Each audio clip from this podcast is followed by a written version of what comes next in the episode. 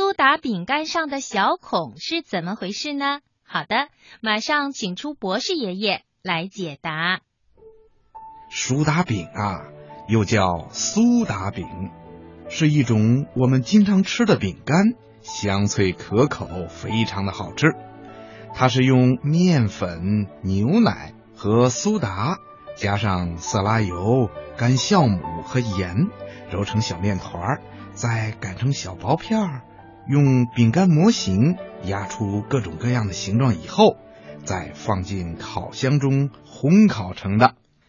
为了防止饼干在烘烤的过程中因为面片里的气体膨胀把饼干弄得弯曲不平，所以啊，在烘烤以前就会在饼干上打上几个小孔，这样面片中的气体就会从小孔中排出。